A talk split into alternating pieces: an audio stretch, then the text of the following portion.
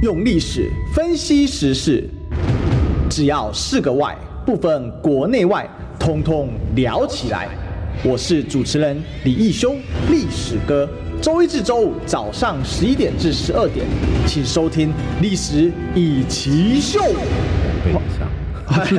欢迎收听今天的《历史一起秀》的现场，我是主持人历史哥李一修。我们今天呢还欢迎一位新来宾啊，好，新登版啊，是我们呢亚太防务杂志的总编啊，我们的郑继文郑总编，总编好啊，大家好，历史哥好。是今天呢，好这个。亚太防务杂志当然是搞军事的啦。好，那讲军事呢？呃，这个最近呢有一个大消息啊，呃，就是呢这个乌乌克兰军啊大反攻，对，然后呢一口气呢哦最少打了三千平方公里。那刚才跟总编讨论说，其实现在有这个消息是六千平方公里啊，所以等一下我们请小编帮我们修正我们的题题目啊，改成六千平方公里啊。但不管三千还是六千哦，这大概是俄乌战争以来啊，就除了上一次俄国所谓的。啊，这个这机动撤退啊，因为他原本对于基辅这个的围攻啊，然后当时他这个战略没有达成，后来他就全军就转进到了现在的顿巴斯地区啊，那这个一个一个围攻呢，哦，事实上他改变了哦，从那一次之后呢，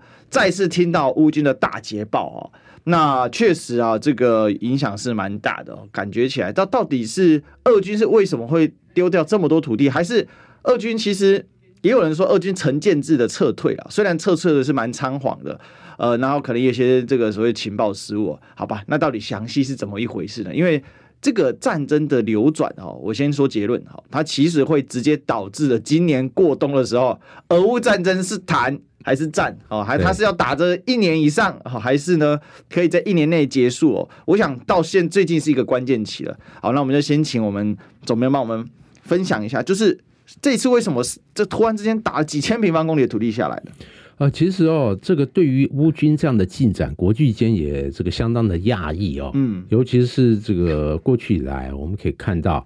这个俄乌战争形成一个僵持的一个局面。是，呃，俄军虽然这个之前呃发动了一些这个强攻，但是我们发现这个每天的进展不多。哎，特别之前在顿涅茨克。和卢甘斯克，我们看到这个所谓的顿巴斯的所谓的决战，其实我们都发现俄军的进展其实很缓慢哦。虽然缓慢，还是这个逐步向前推进。但到了这个七月底，哎，八月，我们发现整个战线就是几乎呈现停滞的状态，嗯，几乎没在动。对对，一直到八月底，哎，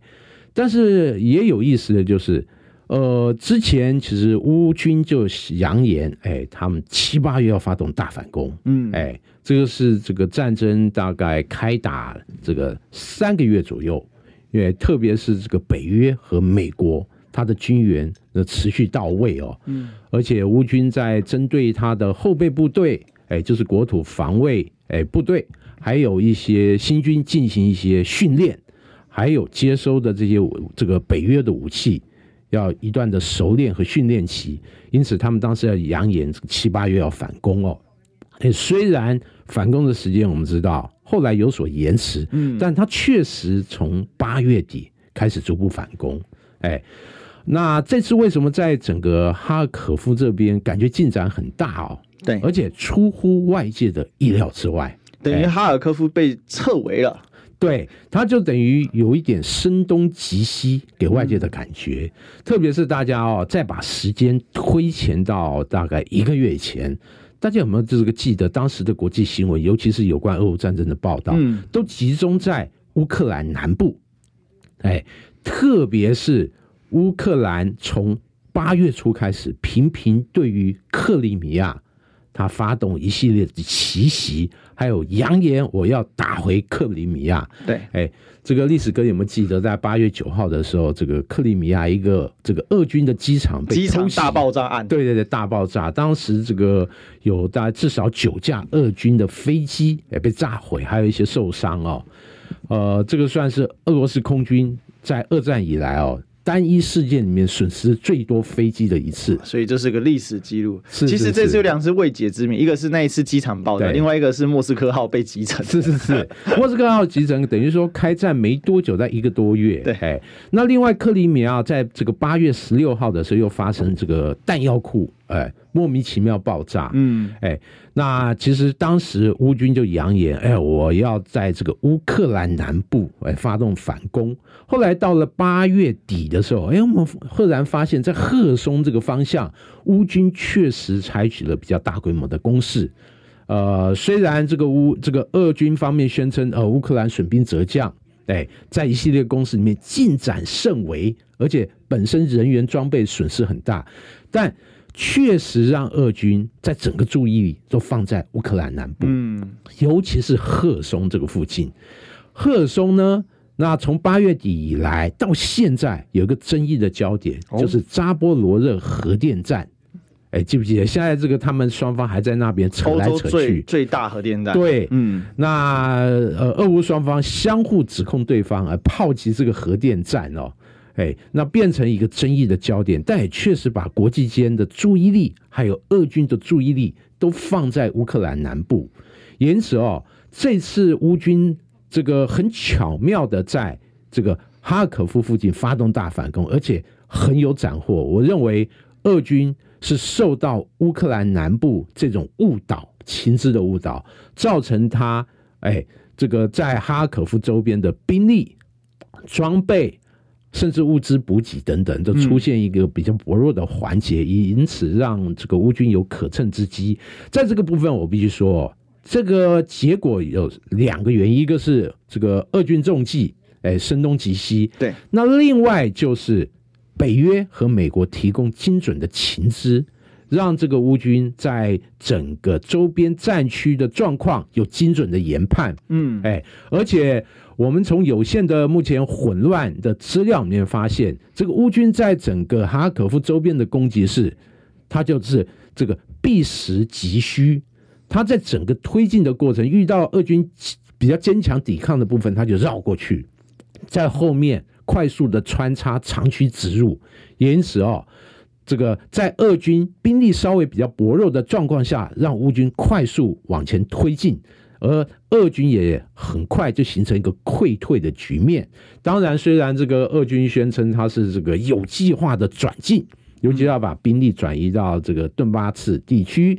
让这个重组整个防线，但不可否认，我们看这个乌军到目前为止已经收复大概六千平方公里的土地，嗯，哎，而且他在还发布了很多这个俘虏俄军的各种物资装备，还有部分人员，那确实给外界的一个印象就是俄军确实在这一场大溃退这个作战里面是溃退了。是失败了，而乌军他在战场上是有很大的斩获哦，所以提前听到这边哦，这个是这个热血沸腾，这个战争虽然是很残忍，是好，不过说真的，从这个战争这个情势就可以看到说，呃，在呃北边这边哦，就是这个我们知道俄乌战场它其实是呈现一个一个像个呃一个这个怎么讲啊，一个反过来的 L 型哦，它是 它是一个这样一个一个直角的一个概念吧，哈，这样拉过来，所以。当时就很多人说奇怪，在赫尔松这个地方，乌军怎么是这样打？呃，我认为哦，其实这个在赫尔松周边，其实俄军之前是调派不少这个援军到乌南去进行驻守哦，特别是这个过去几个月来，乌克兰频频放话，他要在南部发动大反攻。而且过去乌军和俄军确实在这个乌克兰南部那屡有交锋，再加上这个乌克兰的总统泽连斯基多次放话，我要收复哎整个乌南甚至克里米亚哎，那这个因此让这个俄罗斯不敢小觑哎，那尤其是这个整个乌南对于乌克兰来讲非常重要，特别是战局到现在，这个乌克兰在黑海方向的出海口。那几乎折损了一半以上。对，哎，这个对于快要被内陆国了。对，快要被内陆国。如果未来的这个作战对于乌克兰不利的话，比如说俄军打下这个尼格拉耶夫，还有奥德萨，哇，那这样乌克兰真的会变成内陆国家哦。是，那这个国家整个会更为衰弱。因此，对于乌克兰来讲，这个乌克兰南部方向确实它有。这个必须要坚持，不能丢失的整个压力，嗯，哎，不只是现在，放眼未来，那攸关它整个国家的发展，哎，而且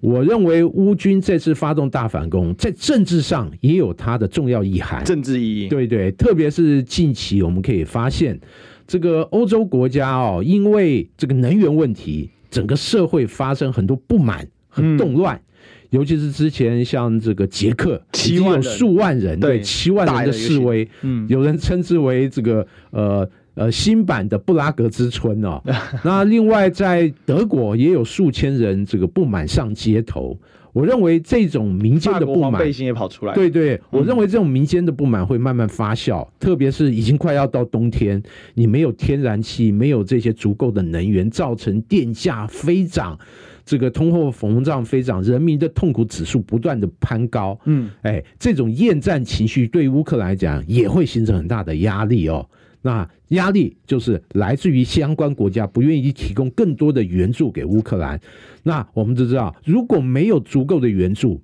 乌克兰是未来是打不下这个战争的。那势必被迫要定下城下之盟，延展在他必须要通过一次作战的大胜利，或者有很大的斩获，让欧美能持续支持他打这场俄乌战争。是，所以其实刚才呃有有一个有几个点可以来这里探讨一下。第一个，我们前一小段的时候讲到说，这个乌军避实击虚，哎，这不就跟俄军第一次对于这个乌克兰的北部当时呃的这个进攻有点类似吗？他几个，比如说从几个这个重镇进来的时候，他也不，他也绕开重镇，他也不打重镇，然后就一路的往基辅狂奔而去。所以我们可以看到早期的时候。北边那个扩展的很快，所以这个战略好像在整个乌克兰战场上，如果你能够调动你的部队的话。好像就会用这样的方式，这是因为这个战场的特性吗？还是说，呃，这一次这个乌军真的很有把握这样做？因为俄军这样做最终是失败的嘛，在北部战场上是失败的。我认为哦，这种所谓的这个避实击虚，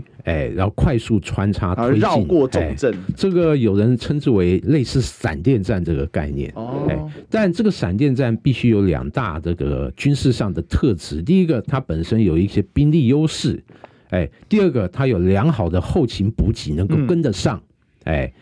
但我们知道，这个俄乌战争初期，这个俄军虽然在初期哇进展很顺利哦，对，但后续因为补给跟不上，嗯，哎，尤其是我们看到俄乌战争初期有很多长蛇这个镇的这个补给卡车，嗯，哎，在卫星情资、卫星图资上面哦，这个屡屡被乌克兰方面公开，而且俄军也确实因为后勤补给不利啊。那后来被迫要这个收缩战线，这个撤退，哎，这个就说明了俄军当时兵力有优势，而且打个乌军措手不及。但因为粮草补给不利，哎，因为他们没有想到乌军抵抗会那么坚强，而之而后续的进展没那么顺利，因此他这个被迫这个这个闪电战就是等于说只打了一半，那后半段草草这个收兵，而。我们观察这次乌军的反攻，其实也要从这个角度去切入。第一个，对于乌军来讲，他确实找到了俄军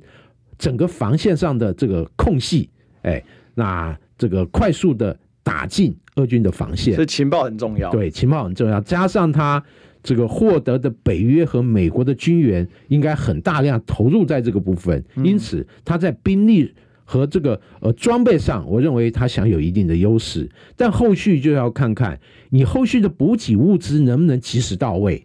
特别是乌军这种快速推进的状况下，它后面的补给线会不会受到俄军的，比如说空天军或者残存在这个防线后方的俄军一些据点或者一些这个小部队进行袭扰，让你的这个物资也补给不上。如果发生这个状况的话，我认为。呃，乌军可能要被迫要吐回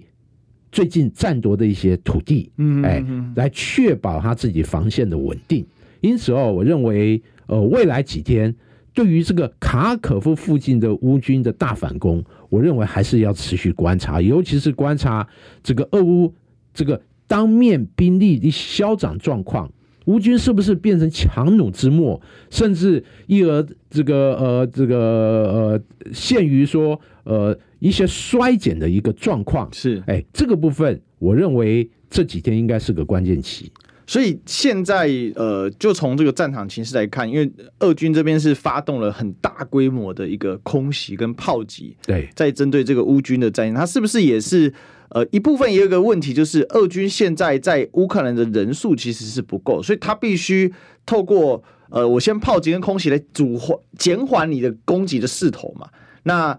那个，那让我的部队可以重整，然后收缩调整一下这个战线。因为看了一下这个最新的一个布防哦，它是一个沿河布防的概念。因为我们知道，在俄乌的这个呃战场上面，它其实不能说完全是无险可守，它有很多的森林、丘陵、河流、城市，其实城市是很重要。对。可是它整个来讲，它是相对广阔的。然后呃，它没有一个。呃，这必要守的关好，比如说像这个讲讲到这个以前哈，这个中国古代呃最最有最有趣说北边关防，好，那你一定会想到什么？好，就居庸关，哦，那就是什么？呃，这个天下第一关山海关，哦，比如说西出西域就嘉峪关，哦之类的哈，那就它有几个是因为那个地形嘛，它刚好山哦沙漠夹在这里，然后或者山口隘口，可是乌克兰缺乏这种地形，对，所以它变成它。它的这个有点散的感觉哦，所以我我现在它这个方这种大规模的炮击，然后重新沿河部署。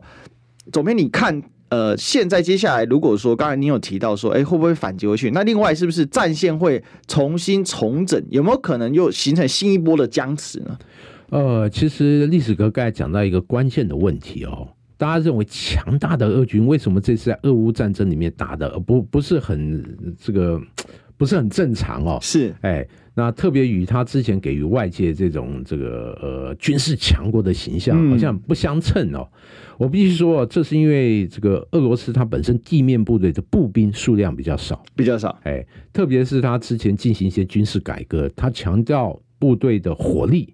机动性，然后大幅削减了传统的步兵。哎，但是、哦、数量上大幅下降，对对，但是在大规模的战争里面哦，嗯、其实步兵它还是有一定的这个重要性，而且是形成僵持局面以后，步兵的重要性其实更高，因为哦，这个俄军其实从战争打到现在，大家这个保守估计来看哦，他整个在俄乌战争动用的兵力，全部兵力可能不不超过十五万，嗯，哎，因此哦，相对于乌军他的人数。那他是居于这个人数极大的劣势，尤其是乌克兰动员许多后备这个部队，也就是国土防卫旅的这种单位。哎，之前这个这个泽连斯基不是号召什么百万大军？对，哎，但是虽然没有百万啊，几十万人是有。那结合之前的这个第一线的精锐部队，其实它整个扩增。是很可观的，所以等于说，他现在兵源其实并不缺，他兵源不缺，他缺的是足够的武器和弹药。嗯、这就是为什么泽连斯基到目前为止，他反复的强调，北约要提供更多的武器、武器、武器。他强调就是武器和装备。嗯，乌军人不缺，但缺乏的是武器装备。哎，因此哦，如果说北约能持续给他足够这些武器，我认为这个呃，就整个。俄乌战线来讲，那乌军那会这个起到一个相对平衡的作用，嗯，哎，但是哦，呃，不管怎么样呢，哎，从过去几个月来僵持的局面，我们可以发现，俄军确实在人数这个部分，那是居于很大的劣势。这也就是为什么他分兵到乌南以后，他卡尔可夫这个东北战线就会形成了一个很大的漏洞。他的防线的纵深，哎，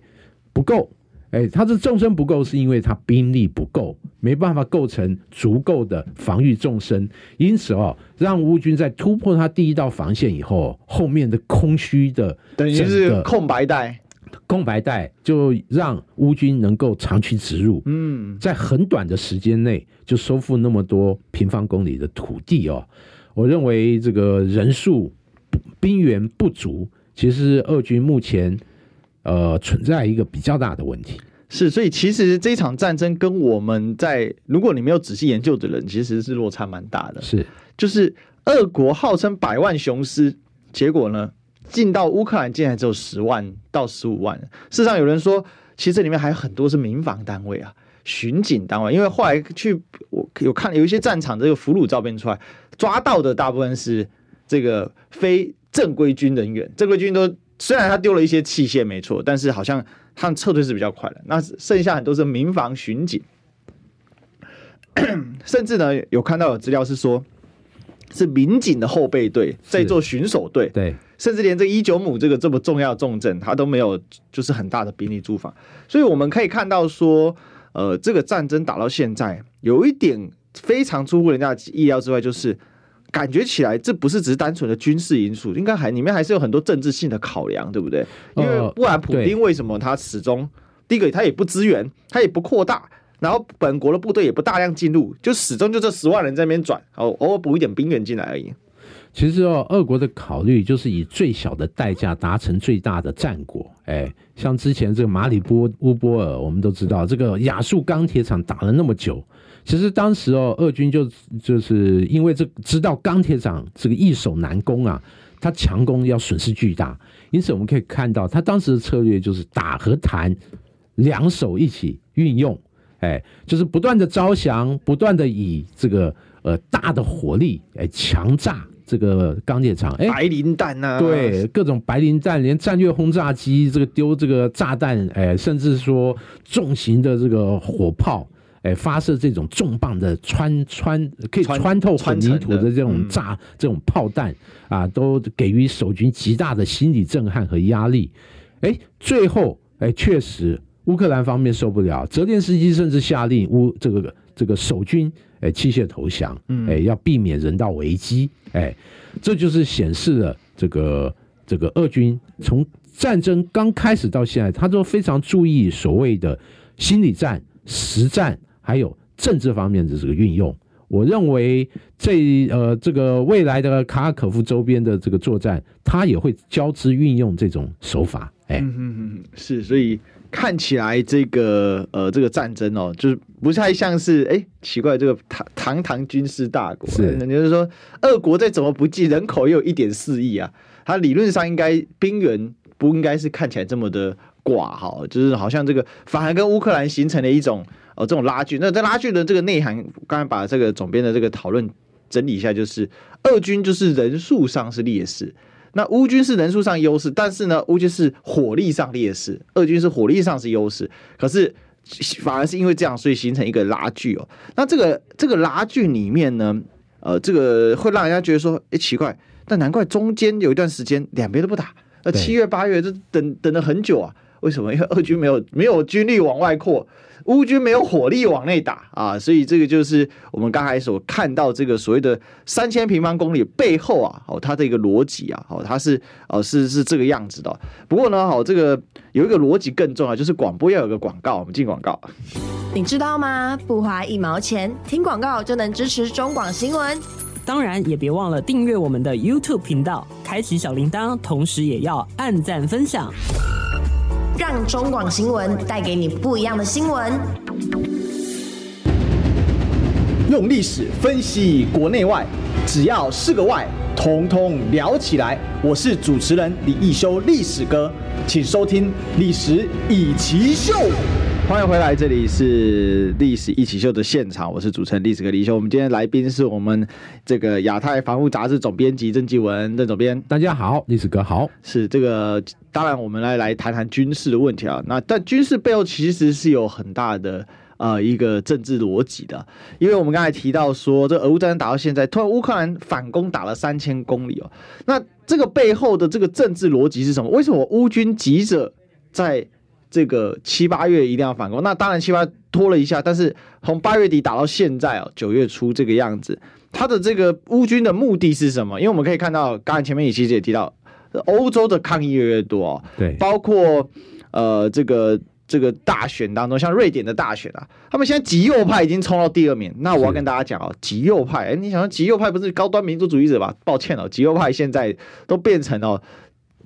保我本族主义者，好，所以极右翼大部分都是反对去救乌克兰的，因为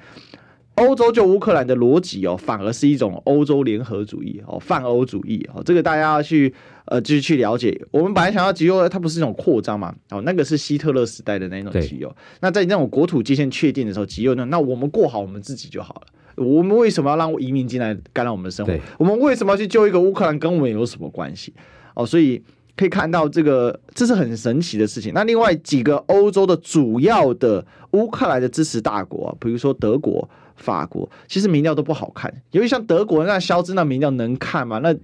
这不跛脚，其实他已经跛脚了啦。哦，这但是没有下来，是因为哦，现在联盟党啊，就是梅克他们这个联盟党啊，基民基社党，暂时还没有时间，呃，或者说暂时还没有力量啊，或者是有一个更好的共主可以组一个挑战他的。所以我们在看这背后的这个政治逻辑，其实是在改变哦。那回过头来，我们来请教这郑总编，就是说，那现在乌军在发动这个战战争的话，他是想要怎样给欧洲人打一场打个鸡血嘛？因为我们知道也有看到一个消息嘛，七月的时候，欧洲给的援助是实质上是暂停的，对，哦，而且很少。那现在这样子的话，当然美国是一直给了哈，那那这个这个乌克兰是希望这个战争就是这样子下下来，这个新的形势，那看起来冬天你们要挺我挺到底啊，是这样吗？其实哦，乌克兰这次大反攻有不得不打的压力哦，就像这个历史哥刚才讲的，整个欧洲哎范围内哎各国都面临内部很大的压力哦，嗯、这压力主要是来自民间的一些反弹，尤其是俄乌战争打到现在，这个欧洲对于俄罗斯采取了一些像能源制裁啊、经济制裁啊，那有人说这个是自杀式的制裁哦，对，哎。那它的影响很明显，就是天然气价格就暴涨，也可以说是暴涨。很多国家的电费哦，是这个和战前大概增加了五倍以上。嗯，哎，这是很可观的数字哦。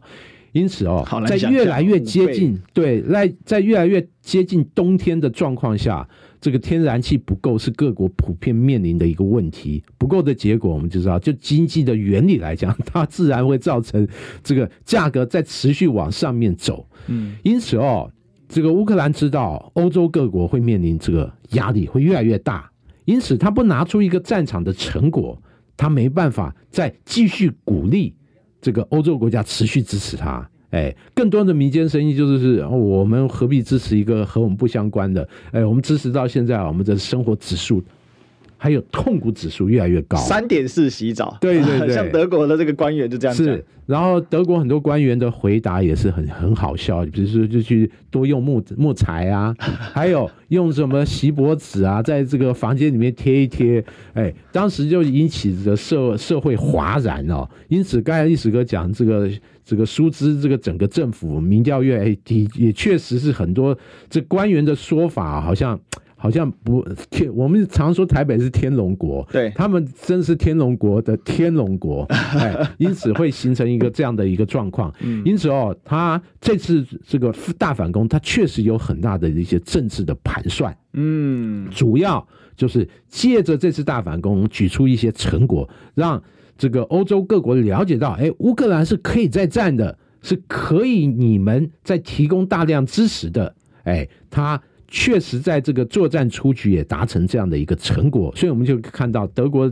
这几天又再度宣称我们要持续供应武器给乌克兰。但哦，我觉得像德国这种说法其实也不太靠谱，嗯，因为从战争这个开打几个月后到现在，这个德国都是说的多，哎，做的少。哎，那比如说之前答应很多像这个豹式战车啊，还有一些防空飞弹系统啊，到目前为止其实都没到位，而且之前说要供应这个供应那个武器都是大打折扣。我想德国的这个整个态度，事实上放诸整个欧盟或者北约。也屡见不鲜，就显示了欧洲各国其实他感受到内部很大的压力，在对于支持乌克兰持续这场战争，也确实充满了更多的不确定性。其实这里面有一个关键的因素，就是说德国已经是欧盟最强的国家了。是，如果他都受不了的话，那其他国家哪受得了？对。那比如说之前喊的很大声的波兰，最近几乎没听到什么声音了。而且我们知道，这个乌克兰战争所造成的呃这个难民是远远超乎原先之估计哦。本来三百到五百万这种数字，最夸张我有看到六百万的。现在各位啊，是两倍以上，是一千三百万以上啊，甚至有人估计可能也许可以接下来要到一千五百万。那乌克兰开战前也不就四千五百万左右的人口吧？哦，那这样子啊，那这大中间大概三三百多万跑到俄国去，呃，那剩下的那一千多万。全部是欧洲要吸收，而且这里面产生非常非常严重的社会问题啊！这开战初期第一个月就有这个意大利的前客啊，跑到波兰去嫖雏妓啊，就是去就是看你这个嘛，就是被抓，我就看到那新闻，波兰当地新闻，对，是是去意大利的这个嫖客跑到波兰去嫖这个十四岁的乌克兰难民，对，那怎么会这样？不过这事实上。这种东西，呃，一旦发生战争，就是会出现这种。他还给钱还不错的，那个这种强暴案的什么，那可能也许更多。就这种很动荡啊，因为这种乌克兰的这个教育啊，好，他们的背景啊，你教他会俄语，但他当然会；好，你教他会英语，他们呢，这个其实完全不同的教育系统嘛。所以我想，这个欧洲各国的这种政治内部的压力哦，其实是来自社会民生的极大的一个压力。那但是这里面有一个军事的逻辑要请教一下，就是。德国承诺的多，给的很少，根本原因会不会跟德国自己其实他五倍不修也很久了，他自己也没什么军工生产能力哦，要给报师，那你这个没有这个工厂线啊？他们自己我把我的给你，那我用什么？他们其实看到现在，就甚至是美国给这么多钱啊，其实他们不是给直接给钱给军务，他也很多都是给库存，甚至调动他的盟邦的库存去，但是。并很少是直接新鲜生产出来就掉进去这样的状况，所以我们是不是可以说，其实欧洲就算想支援，事实上他自己的军事生产条件、他的军工条件，其实本身也没有办法。其实哦，从这个冷战结束以后，欧洲各国就是相互产相呃相继裁减军费，而且裁减到，好像这个。整个已经天下太平这样的一个感觉哦，因此各国的军事力量都维持到比较低的限度哦。而这次俄乌战争开打以后，其实它分两个层面，哎，第一个就像您刚才讲的，各国都在清库存哦，哎，包括支持最力的美国，哎，美国是把很多呃库存的像这个火炮弹药给乌克兰，哎，尤其是这个像这 M 七七七在一百多门，哎。海马斯也将近二十辆，哎，还有一大堆弹药，但连美国后来都发现，我不行再这样大力支持下去，我会影响到我目前的战备能力。嗯，哎，我如果再支持下去，或者用之前的力度供应这些武器装备，我可能很多第一线部队我也要被迫把武器转移给乌克兰，这对我美国的整个安全和国家利益会有很大的伤害。嗯，哎，那。美国如此，事实上，英国、德国、法国也如此哦。所以你经常可以看到这几个国家什么先进的自走炮啊，这个给乌克兰，哎，这个敲锣打鼓，哎，但你看数量，可能十辆、八辆，哎。好像喊的就几十几百亿，就就在一点点。但就这样大规模的战争，你说几十辆战车，它又不是什么屠龙刀、倚天剑，可以这个力统江湖啊，这不可能的嘛。它不是什么那个大杀器，因此哦，对战局的改变其实影响很小。嗯，哎，但另外一个层面就很有意思，哎，相对东欧国家好像支持力度比较大啊。嗯，但我也必须讲，这些国家更是清库存，特别是波兰、哎，保加利亚，哎。这个好几个国家，我们都知道这些国家是前苏联的附庸国，也是华华沙公约组织的国家，因此哦，之前都是用苏联系统，就是俄系的武器装备。在这次战争初期，他们把很多库存的，像一些 T 七十二战车啊、装甲运兵车啊、二系的火炮弹药啊，还有甚至防空系统，对，斯洛伐克把老旧的 S 三百都这个拿拿给乌克兰使用哦。而这些东欧国家，其实它也不是，它是一本万利。这些库存或即将这个淘汰的武器，我给乌克兰，但我接受是北约的武器，嗯嗯，新生产的欧美规格的武器，这等于它清库存的同时，也为自己更新换代，整个装备都更为北约化。因此，对这些国家哦，这个一本万利。但问题来了，这库存量毕竟有限，嗯，因此哦。欧洲军援的武器装备，不管是欧洲自己做的，或者前这个苏联系统的武器，那很快这样大规模战争状况下，很快就用的差不多。哎，因此哦，这个实际欧洲要给予它持续供应武器，也确实有它的困难度。比如说德国近期他就在就比这政府表示，呃，你要卖用我们德国的武器可以，你自己。这个乌克兰政府跟我德国的武器制造商去谈，我德国政府就出钱就是啊，哎，你去跟他买，哎，什么时候运交那不关我的事，这是你们双方的问题。但是我们也非常清楚哦，这个武器装备的生产不是我今天这个买，明天就就供货，它有一个流程，有涉及相关的招标，还有整个这个组装厂和卫星体系一个产业链问的问问题，因此哦，他必须要有个把月的时间，哎，去去去做好，然后才逐步装备。但对乌克兰来讲，这就显得缓不济急，也确实在武器装备这个部分，乌克兰拼命喊着武器武器武器，事实上确实也面临这个无法。大量快速供应它一个很现实的状况，因为你出场是一辆一辆的，对，但人家一打又是几排几连的，几几连几这个升整个旅在打的，对对对。那这可以看到这次这个反攻还是 T 七十二还是在战场上继续奔驰啊，是是，所以看起来还是可以这么说吧，这次反攻所用的这些武器装备，主要还是这些东欧把这些库存，他们等于说更多，我可不可以这么下一个结论呢？就是说。其实这次的反攻成功，其实呃还是乌克兰把这个资源配置得当，然后佯攻啊、资讯啊，好，然后战术的运用非常的灵活。那俄军本身因为受限于他，就普京就给这么多人，对，就给这么多的武器，所以他就只能，他其实就是一个很被动。那另外就是资讯战当然是赢不了美国啊，我可不可以这样去下这样的一个结论？哦，可以，哎，特别是这个。乌军，我认为他是重点突出，把主要的资源用在卡尔可夫这个方向，因此获得比较大的突破。嗯，而且我必须提醒大家，看最近这个乌克兰国防部公开的视频，我们可以发现，虽然这个呃喊着震天下炸响的这个海马斯，哎，或者北约的武器多么的神奇，但他发布的视频可以发现。大部分还是这个乌克兰自用那些苏联体系的武器，对，比如说它 T 六四战车、T 七十二，这几天奔驰的都是这些战甲车辆。我看到一堆苏联坦克在那边跑，哎，对，不是说北美国给很多东西吗？就其实就都还是还是重装备，还是乌克兰本身的这个苏系武器，或者东欧支援的这些苏系武器。但是这个乌克兰这个士兵，哎。使用的各装，哎，包括头盔、防弹服啊，或者武这个美系的，对，就全面北越化，而且形成这样的一个特色，嗯、这个不难理解。单兵装备其实补充生产都很容易，是。重装备那就不是一下子就可以办到了，哎、嗯，所以我们可以看到，就是说，呃，这个这个战争打起来有一种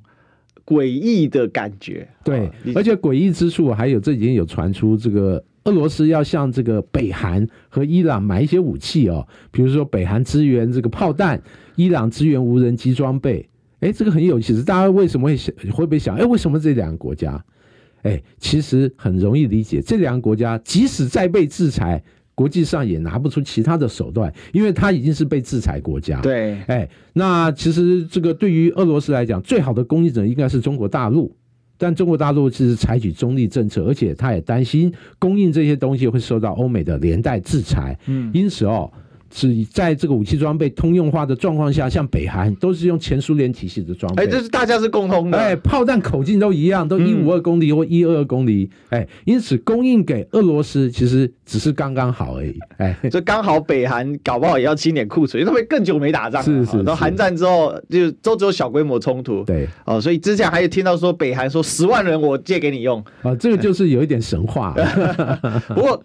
有一些这个外国佣兵化整为零的，那让这个普京来调用，我觉得这倒不是不可能。是、哦、那呃，所以你会看到这里面这场这场战争，我就是说这叫做奇奇奇怪瑰丽的哦，就是说这有点奇幻的一场战争。刚才历史哥讲到佣兵哦，我们都知道这个乌克兰这里很多欧美哎各国的佣兵对。但这个俄军阵营也有华格纳佣兵啊，华格纳集团，哎，他是一个私募的佣兵。此外，车臣也非常积极的参与助战了一万。哎，这几天又说啊，他已经集训了一万人的部队，可以这个投入俄乌战场哦。哎，那这就形成一个真的双方都这个非常奇怪的一个现象，在这次战争里面发生。所以真的是很奇怪。但有个东西不奇怪，就是广告不奇怪，不接广告。听不够吗？快上各大 Podcast 平台搜寻中广新闻网新闻，还有精彩节目都准时推送给您，带您听不一样的新闻。中广新闻用历史分析国内外，只要是个“外”，统统聊起来。我是主持人李一修，历史哥，请收听《历史以奇秀》。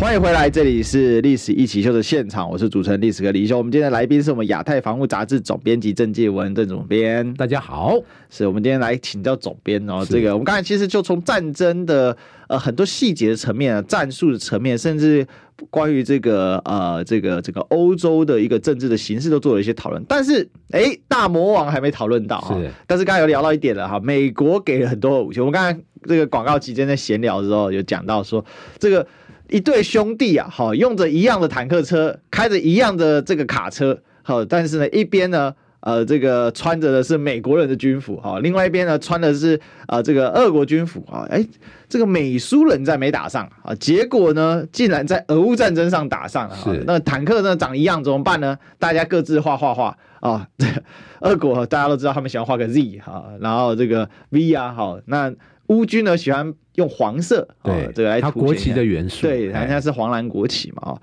但是这我们看起来是不是觉得蛮好笑的啊？但是事实上也是很悲哀的一件事情，就是国际政治的呃这些讲这些军事到最后都不脱、哦、这种国际大国强权博弈的背后实质内涵。那我们知道，其实九一一其实刚过哎，那九一一这个呃对美国来讲当然很重要，但今年。可能刚好适逢英国女王呃这个去世吧，所以这个消息比较没有是呃传出来。但是这里面哦，从九一一到现在，其实美国的整个的呃这个全球布局的逻辑，其实它是有一些改变，用兵的逻辑也有很明显改变。特别川普上来之后，全球撤撤撤，对，呃，那这样的一个逻辑的改变，在俄乌战争中是怎么样来呈现的？所以才让这个战争打成现在这样，我们刚才讲的荒谬的感觉啊，对。其实哦，这个美国从这个九一一这个重大的历史事件以后哦，哎，它确实这个整个战略环境，哎，到目前其实它的变化令人眼花缭乱。嗯，尤其是九一一这个事件爆发以后，美国当时的政治正确就是反恐，哎，不只是在军事上反恐，而且在国际上也号召各国一起反恐。因此，我们可以看到反恐战争打了十几年了，但越反恐怖分子越多。对，他的反恐战争可以说是二零二一年才告一段落，也就是标志性的行动就是从阿富汗撤军。对，哎，当时撤军的场面也是惨不忍睹啊，真的。哎，感觉好像以前这个美国越战这个败退，哎，直升机从西贡的这个美国大使馆仓皇。这个带人哎载人撤出的这样场景，当时有个名场面，西贡铁拳，对，就是那个越南的人民想要上机，结果被美国的士兵一拳砰，对，击打在脸上，是是是，那个真的是成为一个永恒的照片。然后这次是从阿富汗撤军撤退的时候，我们看很多阿富汗人攀爬在这个运输机上面，嗯、这飞机强行升空，有很多人还从飞机上掉下来啊，惨不忍睹，这是非常悲惨的一个画面哦。但总体来讲，我必须说，整个反恐战争确实耗费了美国极大的国力。哎，不只是我们这个经济上可以看到的天文数字的军费支出，更重要就是让美国的整个军事发展，就目前来看，那走了一些岔路哦。哎，因为反恐战争它面对的是这个呃低科技的对手，对，因此哦，当时美国的很多军事计划。发生很大的改变，嗯，比如新一代的重型装甲车，哎，重炮、坦克，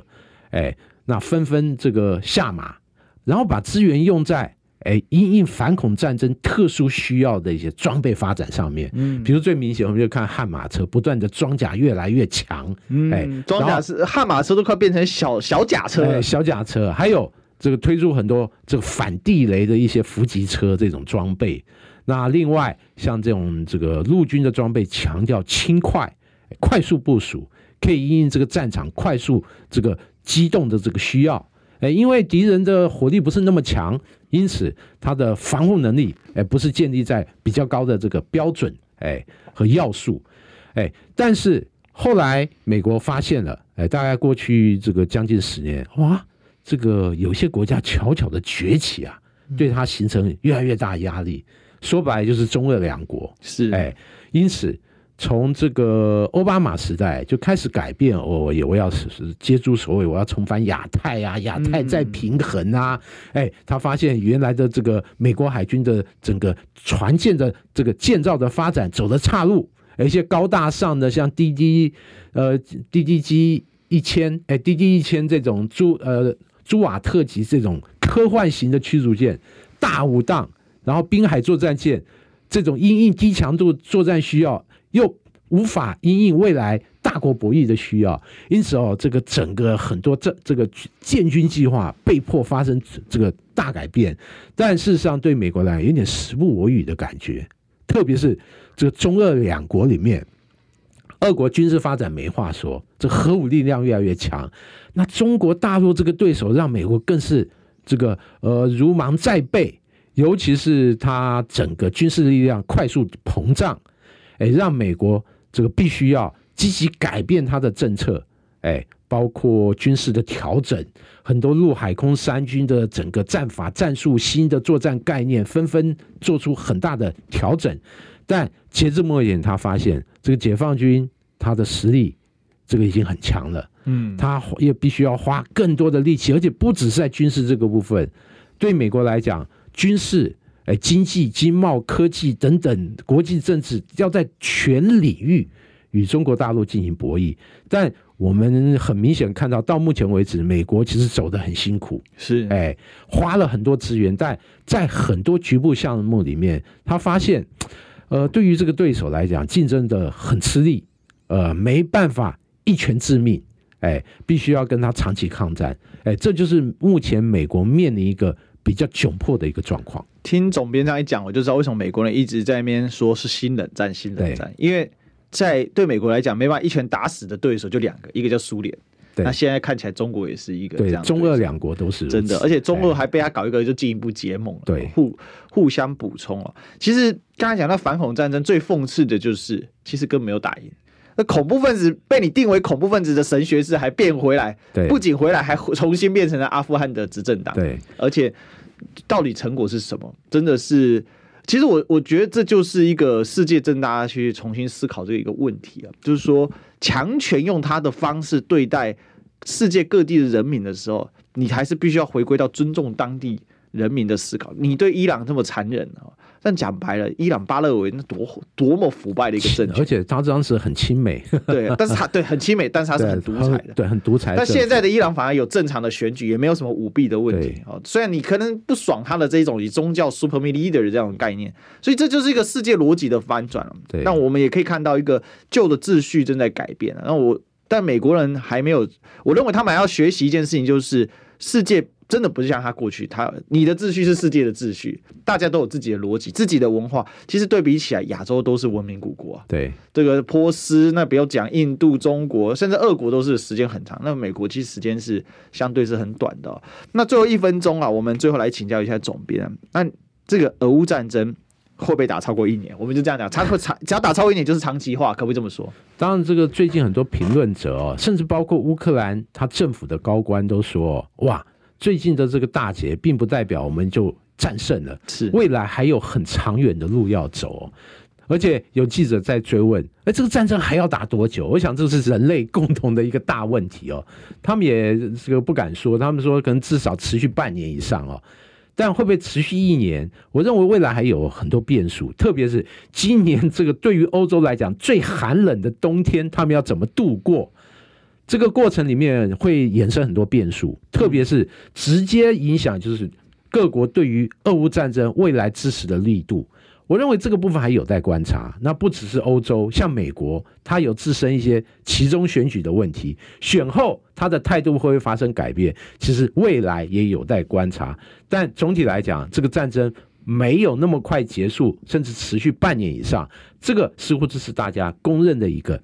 可能最可能的一个发展是，所以关键点就是冬天过不过得去吧？哈，好，今天非常精彩啊！我们谢谢我们邓总编，哪里啊？谢谢历史哥，是那我们持续来关注这个国际局势，那我们就明天再相见喽，拜拜，拜拜。